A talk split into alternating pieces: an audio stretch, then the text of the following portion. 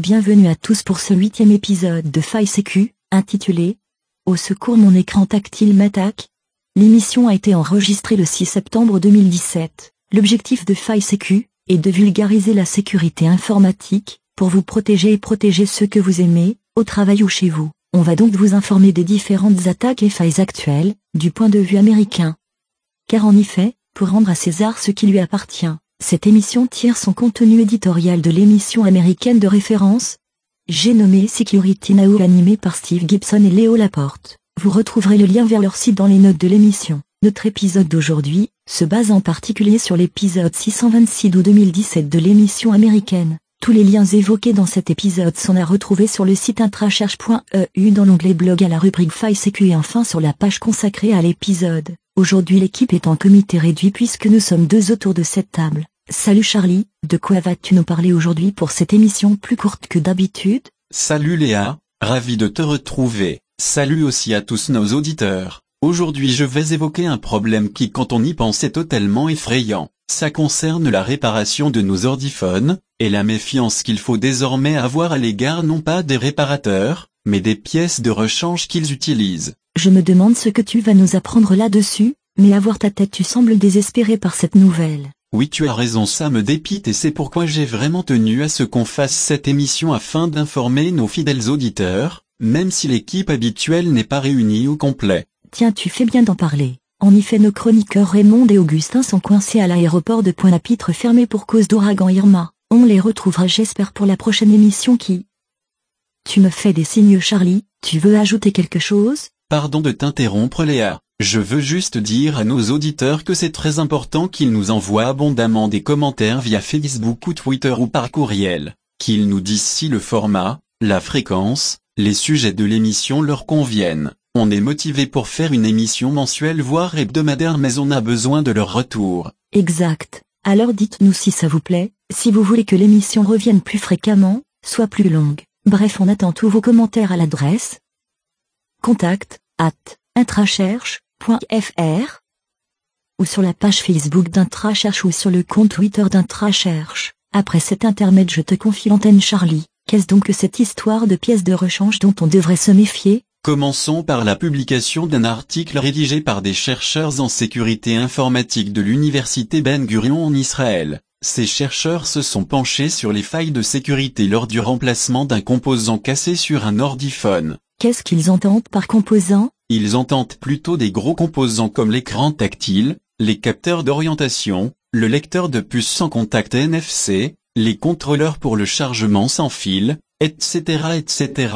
Ces composants sont fabriqués par des tiers et sont ensuite assemblés dans les téléphones par les fabricants. Le code informatique qui permet à ces composants d'être reconnus par le reste du téléphone est inclus dans le code source du fabricant du téléphone. Ce code informatique ce sont les fameux pilotes sans quoi le matériel ne peut fonctionner C'est ça. Et lorsque les tiers qui fabriquent ces sous-systèmes écrivent leur code qui sera ensuite inclus par le fabricant dans le code source du téléphone, ils font confiance à ces sous-systèmes sans s'imaginer que le matériel puisse être corrompu. Par conséquent les vérifications des données en provenance de ces sous-systèmes sont très légères. Attends, est-ce que ça veut dire que si on change un peu le sous-système pour le rendre malveillant, on peut arriver à lui faire faire des choses illicites? Tout à fait, et c'est ce qu'ils montrent dans leur papier. Ça me glace le sang. Je comprends maintenant pourquoi tu paraissais désespéré en début d'émission. Et que sont-ils arrivés à faire? On va y venir. Ils ont donc pris un téléphone sous Android et ont modifié l'écran tactile au niveau matériel sans rien changer d'autre. Car c'est une opération très fréquente.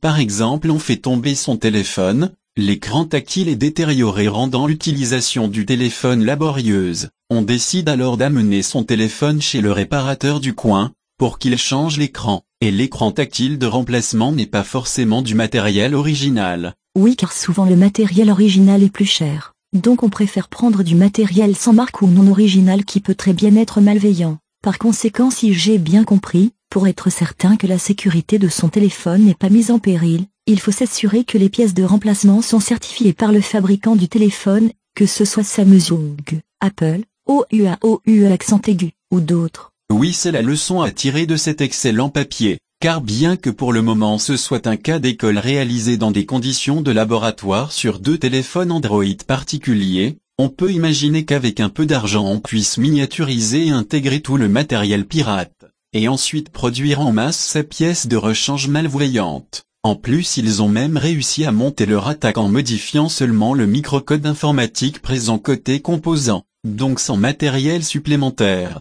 Ainsi, ils n'ont même plus à ajouter de matériel aux composants remplacés, et de l'extérieur on ne peut donc même plus voir la différence entre la contrefaçon malveillante et l'original. Mais à quoi s'expose-t-on juste une fois qu'on a par exemple remplacé son écran cassé par un écran neuf malveillant Dans leur papier ils montrent qu'ils parviennent à installer une application sans rien demander à l'utilisateur, à s'envoyer une photo par courriel, à exfiltrer le code de déverrouillage, à rediriger une adresse valable vers une autre malveillante ou encore à prendre le contrôle à distance du téléphone. Pourtant le téléphone a encore le système d'exploitation d'origine à savoir Android 6. Donc une version récente. Et comment s'y prennent-ils? Eh bien comme ils ont compris comment l'écran tactile communiquait avec le reste du téléphone, ils ont injecté des mouvements malveillants. Ah oui car ce qui les intéresse dans l'écran tactile c'est le côté tactile. En fait c'est comme le dépanneur qui prend le contrôle à distance de mon ordi, je vois le pointeur de la souris qui bouge tout seul. Exactement. Donc ici en simulant une suite particulière de mouvements de doigts sur l'écran ils ont pu ouvrir Google Play et installer une application malvoyante. Cette suite particulière de mouvements a été enregistrée dans le microcode de l'écran tactile malveillant.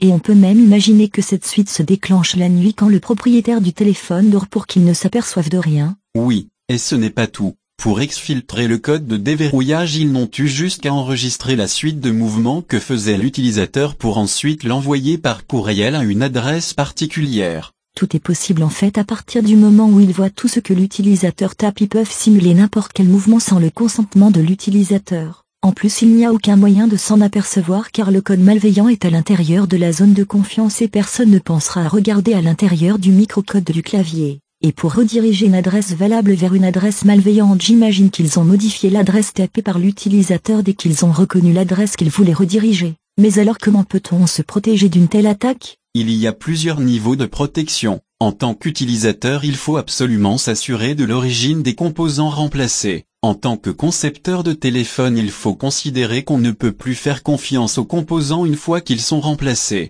C'est un peu ce que fait Apple il me semble. Oui c'est vrai. Et on comprend mieux maintenant pourquoi ils sont très réticents à autoriser d'attirer à réparer leur iPhone. Et c'est sans doute pour ça qu'il y a quelque temps quand les utilisateurs remplaçaient leur écran cassé par du matériel d'origine non Apple ensuite le Touch ID ne fonctionnait plus. Oui peut-être qu'ils ont déjà imaginé ce scénario chez Apple et donc pris les contre-mesures adéquates. Super ça nous permet de finir cette émission sur une touche un peu plus réjouissante. Merci à nos auditeurs de l'avoir suivi, et merci à toi Charlie pour nous avoir parlé de cette nouvelle faille. Surtout, surtout, chers auditeurs, envoyez-nous des courriels si vous aimez ou pas cette émission à l'adresse contact at intracherche.fr ou postez des commentaires sur la page Facebook d'Intracherche ou retweetez-nous sur Twitter. Tenez, on va mettre un défi. À 10 retweets, on fait une émission le mois prochain. À 100 retweets, on en fait une la semaine prochaine. À bientôt alors. Ciao